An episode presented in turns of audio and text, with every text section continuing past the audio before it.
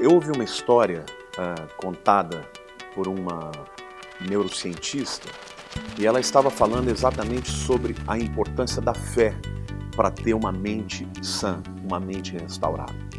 Conta-se que dois garotos, por volta dos anos, anos 30, foram diagnosticados com uma doença degenerativa e o prognóstico era de que ambos ficariam em cadeiras, em cadeiras de roda.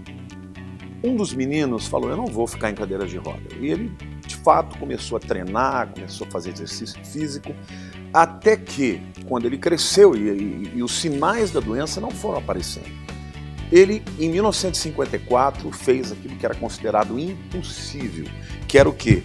Fazer a milha abaixo dos cinco minutos. O nome dele é Roger Bannister.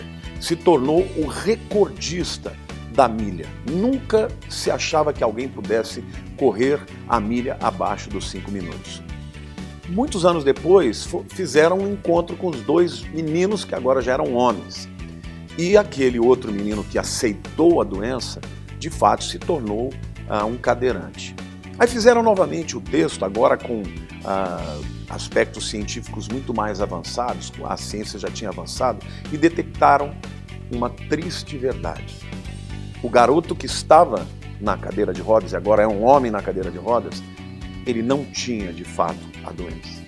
E Roger Bannister, aquele que se tornou um corredor um homem espetacular que quebrou a, a milha, a, os cinco minutos da milha, que era considerado impossível, ele de fato tinha a doença. Então vejam a importância, a importância do cérebro afetando o nosso corpo físico. E eu quero ler para vocês a palavra de Deus que está lá em Tiago, capítulo 1, 21.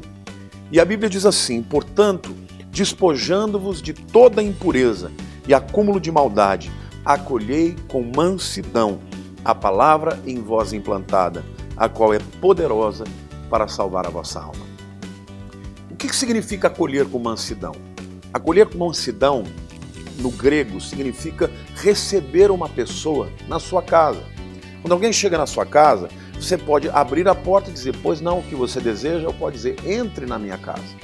Acolher com mansidão significa exatamente isso: receber a palavra de Deus de maneira a dizer: seja bem-vinda a palavra de Deus. E mais do que isso, a Bíblia diz: porque ela é poderosa para salvar a vossa alma.